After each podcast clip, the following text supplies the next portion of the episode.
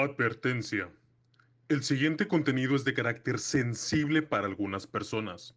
Todo el material es completamente ficticio, salido de lo más profundo de la mentalidad humana. Así como los comentarios de los participantes son sátira y humor sin intención de ofender. No recomendado para menores de edad sin supervisión de un adulto.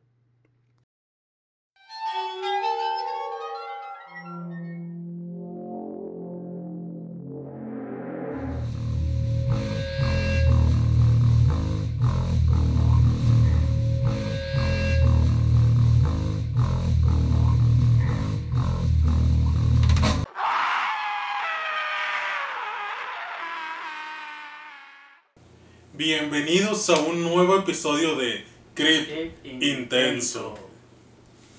Esta semana, Gustavo, te voy a traer una historia muy, muy, muy terrorífica. Es acerca de un, pe- de un hombre con su pequeño perro. Ok, cuidado con los perros. Y esta se titula Mi perro estuvo perdido por tres días. Lo que regresó no era mi perro. Cuando era niño, crecí en una pequeña comunidad de pescadores en el lado oeste de Canadá. Estaba rodeada por el Golfo de San Lorenzo y el bosque boreal. La totalidad de la tierra estaba cerca de 4.000 pies, pies cuadrados, con un número aún menor de residentes extendidos sobre la calle principal. La carretera principal que atravesaba nuestra pequeña ciudad y las casas de cultivo que se extendían ampliamente entre las áreas de árboles fueron convertidas en grandes casas residenciales cuando la agricultura dejó de ser rentable. En total, nuestra comunidad estaba rodeada por una gran extensión de océano y un aluvión interminable de árboles que se extendía por el 55% del país entero de Canadá. Pasé la mayor parte de mi vida cazando en estos bosques.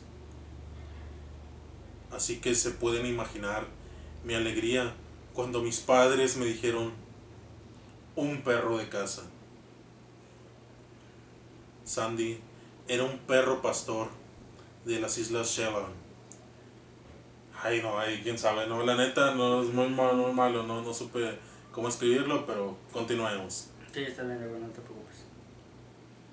Y aunque normalmente estos perros son más aptos para pastorear y rastrear ovejas por llanuras cubiertas de hierba, en vez de conejos y ciervos, a través de densos bosques, eso no me impidió llevarlo conmigo en cada cacería posible. Sandy había estado a mi lado durante suficientes viajes de caza que ya se había acostumbrado a despertar justo antes de salir la luz del día. Y en algunas ocasiones me ayudaba a rastrear pequeños animales como ardillas y conejos a través de áreas de bosque considerablemente grandes. Este perro no era de mi propiedad y no lo trataba como si me perteneciera. Era un miembro de la familia, mi compañero y mi mejor amigo.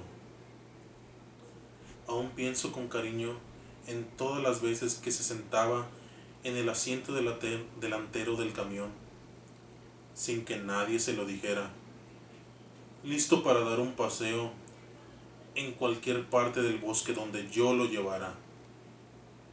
Honestamente, puedo decir que nunca habrá un perro que llene el vacío que dejó en mi vida. Sé que los amantes de los perros se relacionan con ese sentimiento más que otros. Era el 30 de octubre. La temporada de caza de venados había empezado. Ya había estado hablando con la familia acerca de llevar a mi perro, mi equipo de caza y algunos elementos esenciales a una de las cabañas de mi abuelo, que tenía en su apogeo. El lugar estaba cerca de una carretera sin marcar, a unos cientos de millas en la naturaleza. Planeaba quedarme allí por unos días.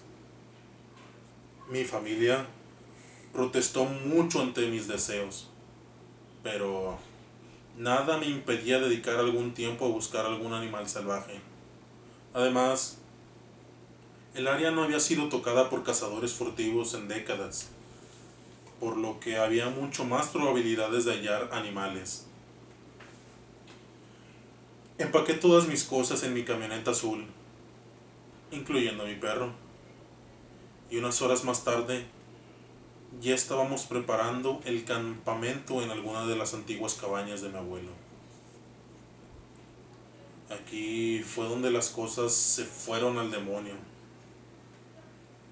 Lo siento. Lo siento tanto. Pasé la mayor parte de mi vida en la naturaleza. Hubo un par de ocasiones en que las cosas extrañas me sucedieron, pero generalmente todo se podía explicar de alguna manera lógica y científica. Es por eso que ignoré el comportamiento extraño de Sandy en las primeras noches, atribuyéndolo al nerviosismo de un perro que era capaz de escuchar los lejanos ruidos de coyotes, lobos, osos y alces. Como mencioné anteriormente, ese lugar no había sido tocado por los seres humanos en décadas, por lo que hubo tiempo de sobra para que la naturaleza pudiera establecer su dominio. La primera noche fue bastante normal. Había instalado la cama en la esquina de la sala de estar, al lado de una televisión que parecía haber sido hecha a principios de los noventas. Pensé que le daría a mi perro la opción de tener un lugar donde acostarse por un tiempo a pesar de que si él dormía acurrucado conmigo nueve de cada diez veces. Cerca de las diez de la noche, Sandy miró directamente a la puerta de madera y gimió. Pensé que necesitaba orinar y abrí la puerta para dejarlo salir, sin preocuparme por tener a mi mejor amigo alejado de mí.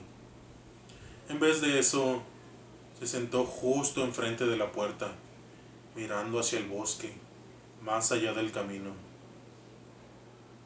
Yo también me puse de pie y miré al bosque durante unos minutos, antes de decidir que quizás solo había escuchado algún animal caminar cerca de la cabaña. El resto de la noche fue bastante normal. Y mi perro durmió bien conmigo. La segunda noche atribuí el comportamiento de mi perro al estrés. Temprano en el día habíamos caminado unos pocos kilómetros a través del bosque más allá de la casa y escuché el crujir de unas ramas. El sonido me indicó que lo que fuera que las hubiera aplastado sin duda era bastante grande. Yo esperaba que no fuera un alce porque mi escopeta era débil y sin duda no habría tenido oportunidad si un alce me atacaba. Pero algo cambió en Sandy. Algo que no le presté mucha atención en ese momento. Se encorvó sobre sus patas traseras, presionó su frente cerca del suelo, su boca se abrió para mostrar sus dientes y gruñó hacia la nada. Pensé, que quizás estaba atravesando por lo que decidí volver a la cabaña. Decidí que cazaríamos más tarde, cuando se sintiera bien. Pero una vez que estuvimos dentro, no quería moverse. Incluso cuando intenté que saliera a hacer del baño, solo se sentó en la puerta y lloró gimiendo para avisarme que no quería ir allí. No le presioné. Nunca había actuado así antes. Podría haber entendido si no hubiera querido salir una o dos veces. Pero esta era la tercera vez, lo cual me pareció extraño. Pensé que quizás había detectado un oso y eso lo asustó. Luego cerré la puerta y dije para mí mismo que había sido una noche rara. La tercera noche fue cuando las cosas se fueron al carajo. Y todavía no entiendo completamente lo que sucedió. Mi perro no comió nada en todo el día. Había logrado dispararle un conejo a primera hora de la mañana y no me quiso acompañar. Por lo que decidí que se quedaría en la cabaña el resto del día. Cociné al conejo, le puse un poco de salsa y se lo di a mi perro. No hacía esto en todo el tiempo, pero pensé que era una ocasión especial y tal vez un regalo lo pondría de mejor humor para otra cacería al día siguiente. Mi perro no lo tocó. Él ni siquiera lo olió. En cambio, se sentó a mi lado en el sofá, mirando la puerta con atención. Lo metí debajo de uno de mis brazos y él apoyó su cabeza en mi regazo, con los ojos todavía entrecerrados en la puerta. Cerca de tres horas de ver cintas granuladas en VHS en un televisor desactualizado, comenzó a llorar, abrozándose a sí mismo cerca de mi cuerpo. Aquí es donde mi juicio me llevó por el camino equivocado por primera vez. Debe sonar tonto ser el protector de mi perro en lugar de que el perro sea el mío, pero él era mi familia. Pensé que si había algo oculto en el bosque que tanto lo asustaba, entonces era mi trabajo hacer algo al respecto. Cargué mi escopeta, abrí la puerta, me paré enfrente y esperé. Debo haber esperado al menos media hora mirando a la nada. No se escuchaba ningún sonido, salvo por el leve zumbido de los insectos y las hojas que crujían bajo el frío viento otoñal. Los alces no son criaturas silenciosas, y si un alce hubiera estado cerca, lo habría escuchado venir. Alrededor de 40 minutos, Sandy se despegó del sofá y salió corriendo de la cabaña, perdiéndose en la oscuridad de los árboles más allá del camino, ladrando salvajemente. Empecé a preocuparme, a pesar de que sabía que mi perro no estaba completamente indefenso en la naturaleza. Aún había animales más grandes que él. Sabía que podían comérselo si no lo hallaba, si no hallaban suficientemente comida para el invierno. Oí que sus ladridos se desvanecían en la distancia y luego se detuvieron por completo. Esperé varias horas de pie en la entrada con mi escopeta martillada y lista para atacar todo lo que estuviera esperando en el bosque. Esperé horas para que regresara a la casa. Esperé hasta que el sol se asomó a través de los árboles y luego esperé hasta esa noche, sentado en el escalón de mi porche, soportando la falta de sueño solo para ver a mi perro regresar. Y regresó tres días después. La niebla había llegado a ese punto y el día se estaba oscureciendo. La noche pintaba el cielo de azul marino. La búsqueda durante los últimos días resultó inútil y empecé a preocuparme de tener que irme y conseguir más provisiones para las próximas noches. No podía dejar a mi perro allí, perdido en el bosque, con frío y probablemente hambriento. La idea de que él podría estar esperándome para que lo encontrara y lo trajera de regreso a casa era bastante angustiante. Estaba empacando la bolsa que colgaba del perchero junto a la puerta, con lo que necesitaría para el viaje del día siguiente. Pensé que mañana sería el último día antes de irme a la ciudad y ver si mi padre me ayudaría a encontrar a mi perro.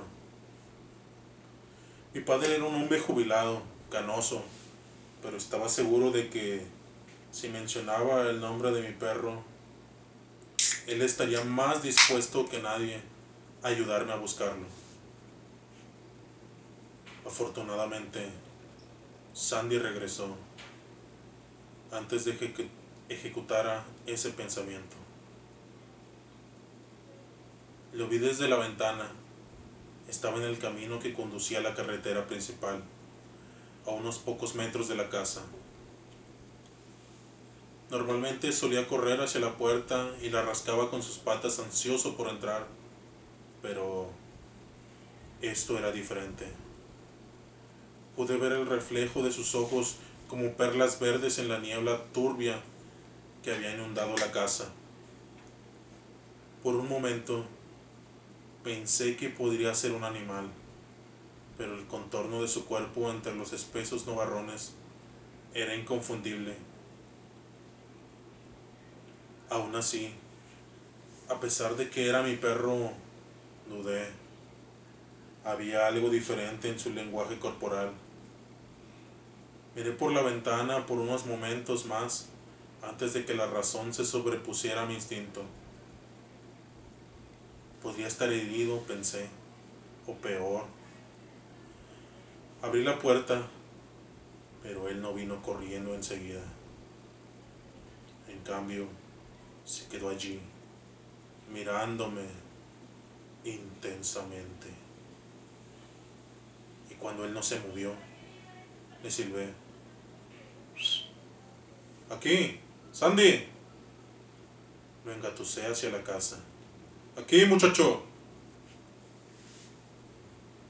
La forma en que se movió era diferente. Era como si le hubieran dislocado las caderas y el ángulo de sus patas cambiaba de dirección con cada paso, como si hubiera olvidado cómo caminar correctamente. Su cabeza estaba inclinada hacia el suelo, pero sus dientes no estaban desnudos. Él no parecía agresivo. La única forma de que en la que puedo describir la mirada que me dio es avergonzada. Como si hubiera hecho algo que no debía y le hubiera gritado por ello.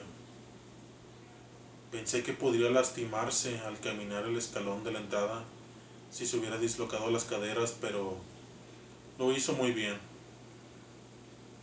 La mitad de su espalda se balanceó un poco.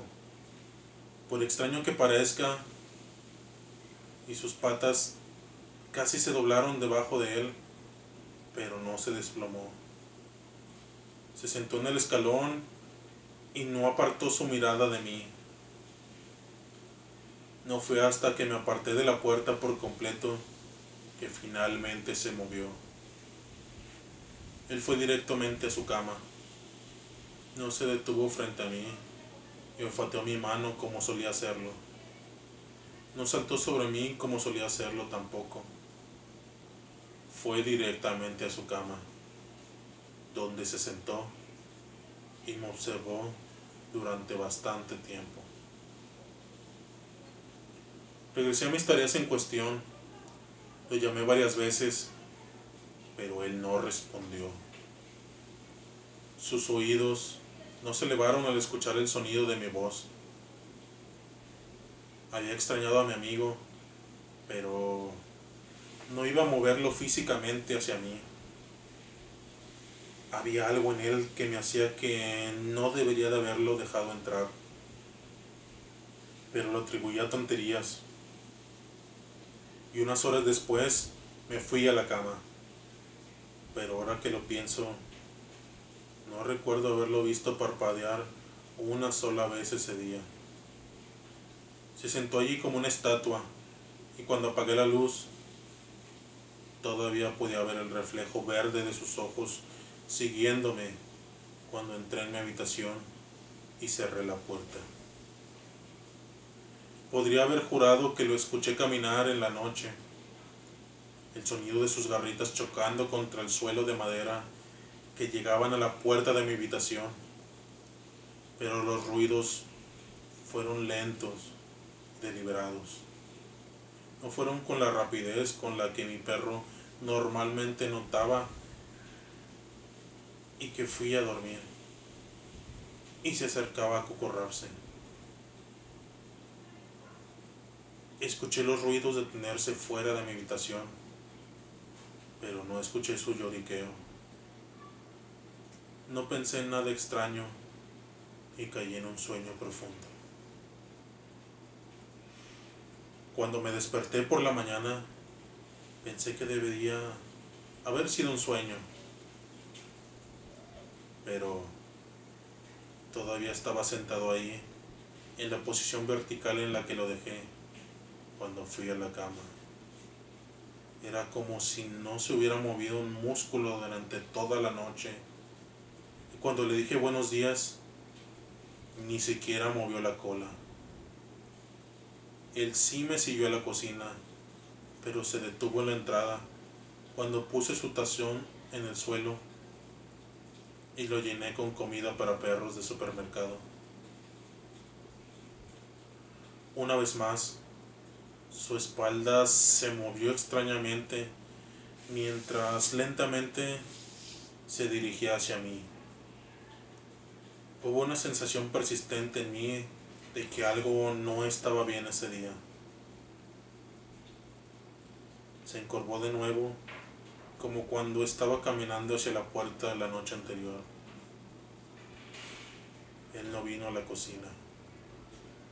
Al estar tanto tiempo en la naturaleza, debería haber pasado hambre, por lo que pensé que lo más normal sería que quisiera comer a montones, pero en cambio me miró como si esperara que acercara un poco más en vez de tocar la comida.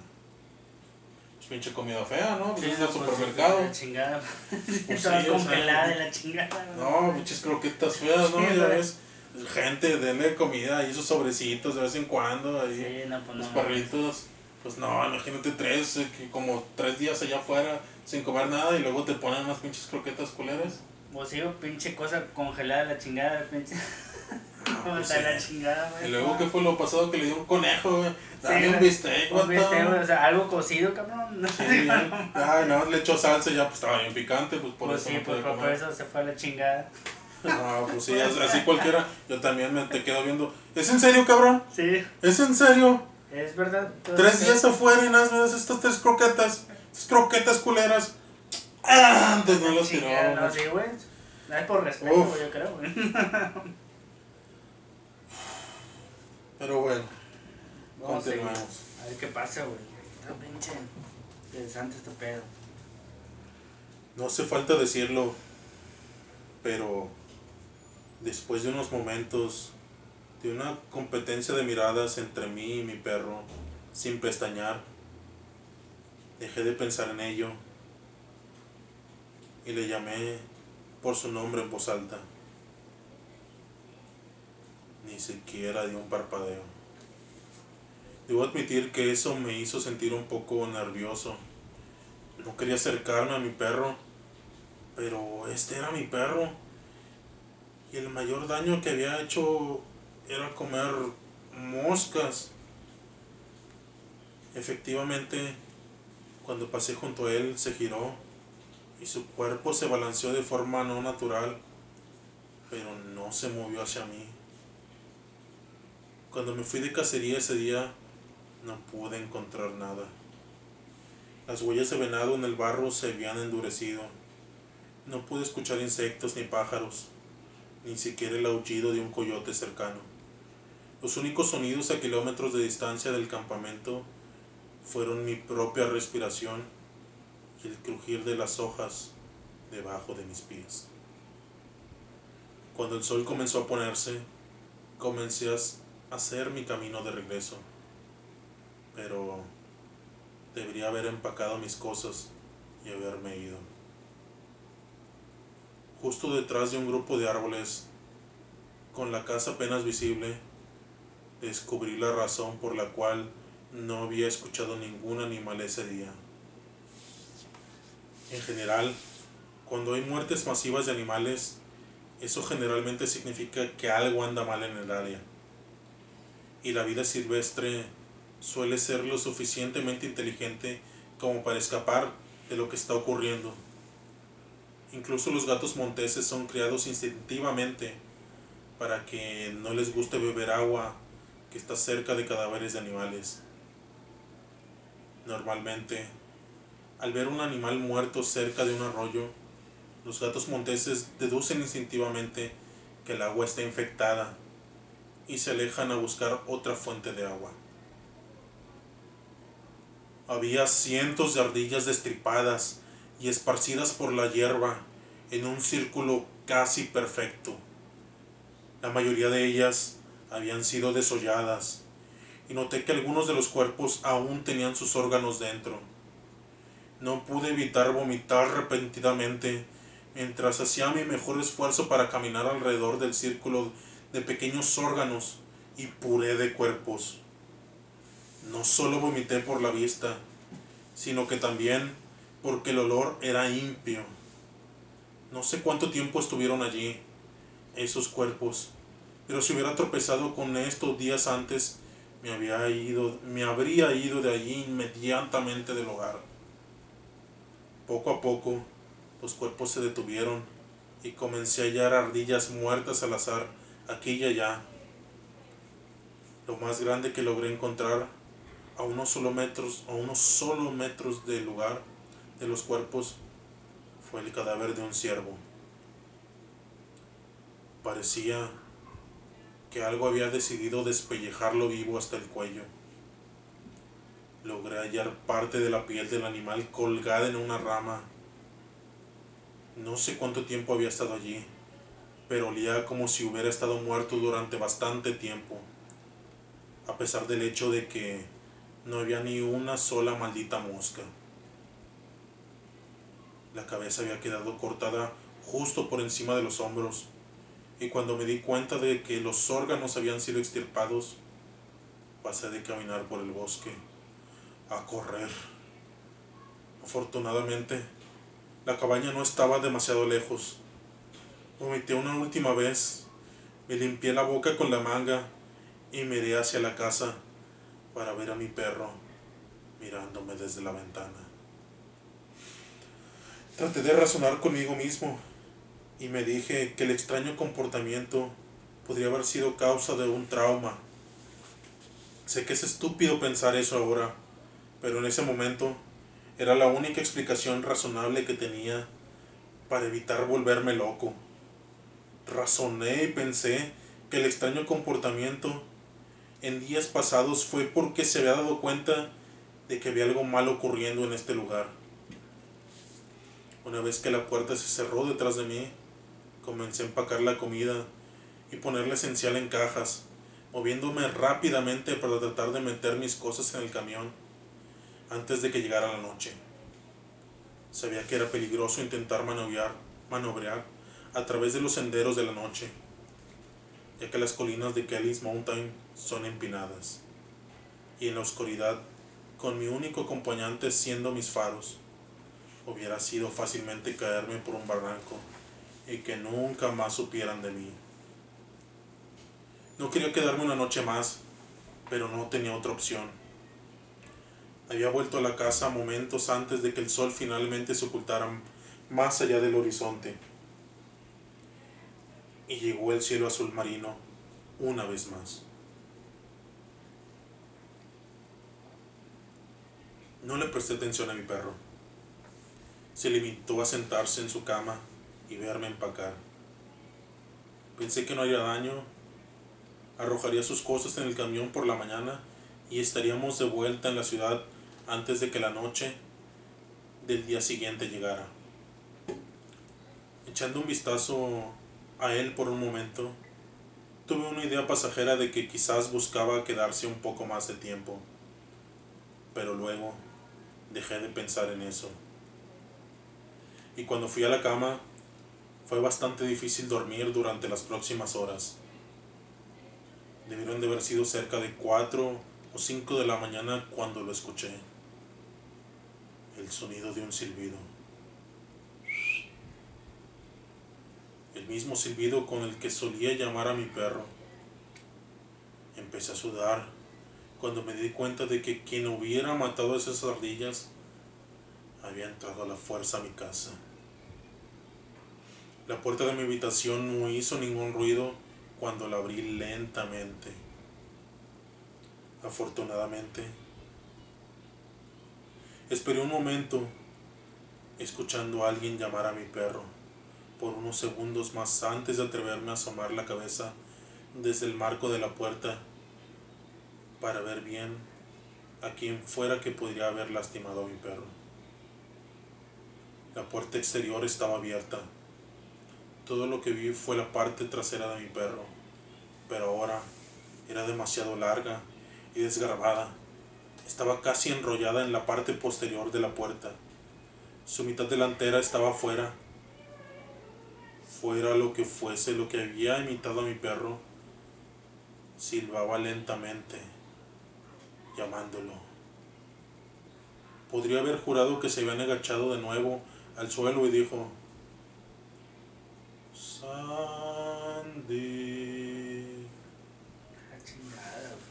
En la voz más impía que hubiera escuchado alguna vez. Cerré la puerta tan suavemente como la había abierto. No sé cuánto tiempo esperé con mi espalda presionada contra la puerta.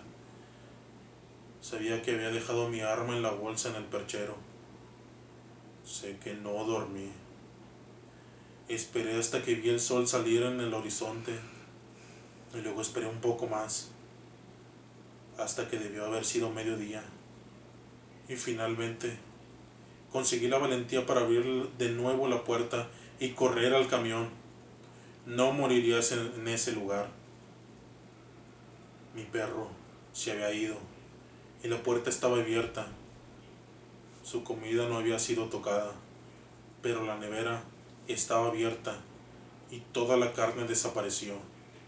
No me molesté en embarcar sus cosas, simplemente lancé mi mochila sobre el hombro y me dirigí al vehículo lo más rápido que pude y encendí el motor. No puedo describir la sensación que me sobrevino cuando me di cuenta de que tendría que dejar a mi perro en ese lugar. La idea de que él podría estar muerto nunca pasó por mi mente. No creo haber podido hacer frente al conocimiento de que todo lo que permití que entrara en mi casa, cualquier cosa que hubiera destripado a sus animales, podría haberme hecho lo mismo a mí. Conducí por los sinuosos caminos tan rápido como pude, sin desviarme de los acantilados. Me sentí como si estuviera dando vueltas en círculos por ese laberinto de árboles, pero cuando finalmente llegué a la acera en el tramo de la carretera que me llevaba de regreso a la ciudad. Sentí un alivio enorme, pensando que estaba a salvo. Justo cuando estaba conduciendo en el camino de cemento, sentí algo duro golpear el parabrisas trasero, enviando cristales rotos al asiento de los pasajeros. Solo vislumbré la cabeza decapitada del ciervo atrapado en el vidrio, intacto y cayendo en el asiento trasero. Lloré la mayor parte del camino a mi casa, con las manos apretando el volante con tanta fuerza que mis nudillos se hicieron blancos. Desearía poder terminar esto con una nota positiva. Ojalá pudiera decirles que encontré a mi perro en casa, esperándome. Ojalá pudiera decirles que ese fue el final, que solo fue una experiencia traumática en el bosque que superaré con el tiempo.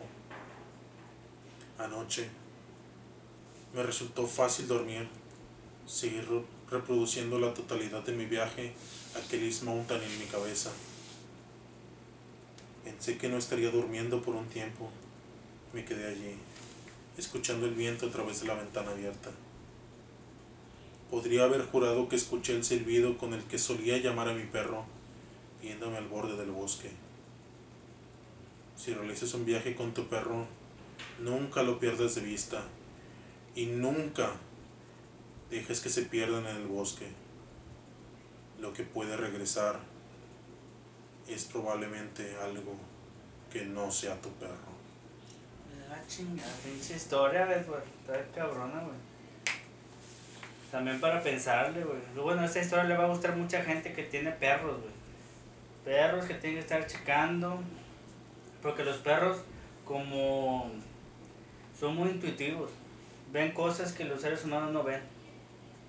No Pues sé si estáis de acuerdo conmigo, pero Efectivamente los animales pues ven- son muy dóciles, son muy nobles, son, son seres vivos que pues nos apoyan bastante y en este caso pues sabemos muchas personas que, que nos encantan los, los animales, los perros, los gatos y Sí. todo y pues es normal hacerlos partes de tu familia, ¿no? hay, hay personas que inclusive pues ya hasta les hacen sus fiestitas Sí, de sí, sí, cumpleaños, hasta- ¿no? hasta los- el pastelito. Los arropan, los, Los los arropan, ya, vestiditos, pues- Navidad, Halloween, entonces yo creo que este, ahorita que va a venir el Halloween, yo creo que mucha gente va a vestir a su perro ahí de calaverita o de... O hay estos los, los que los tienen así como que de león, o de león o de... Sí, sí, sí, pero eh, está interesante la historia de qué volvió el perro. O sea, ¿qué sería, qué sería algo en el, en el bosque? ¿Un demonio? O puede ser O- un wendigo, un, un skinwalker, como aquí los conocemos, un nahual, algo que se transformó en el perro. Sí, sí, sí. Porque Oh. realmente sí existe ese tipo de cosas. Sí existen las personas que hacen ese tipo de cosas que se convierten en animales. Skinwalkers, como tú dices. Ujú, Y vemos que pues no estaba solo, no era uno, tal vez eran dos o más. Algo pues ya vemos que son montañas de Estados Unidos y como en. Estados Unidos pues hay ciertas zonas que están prohibidas, ¿no? Porque inclusive los, los nativos de ahí de la ciudad no dejan que nadie se acerque por lo mismo de los skinwalker y todo eso.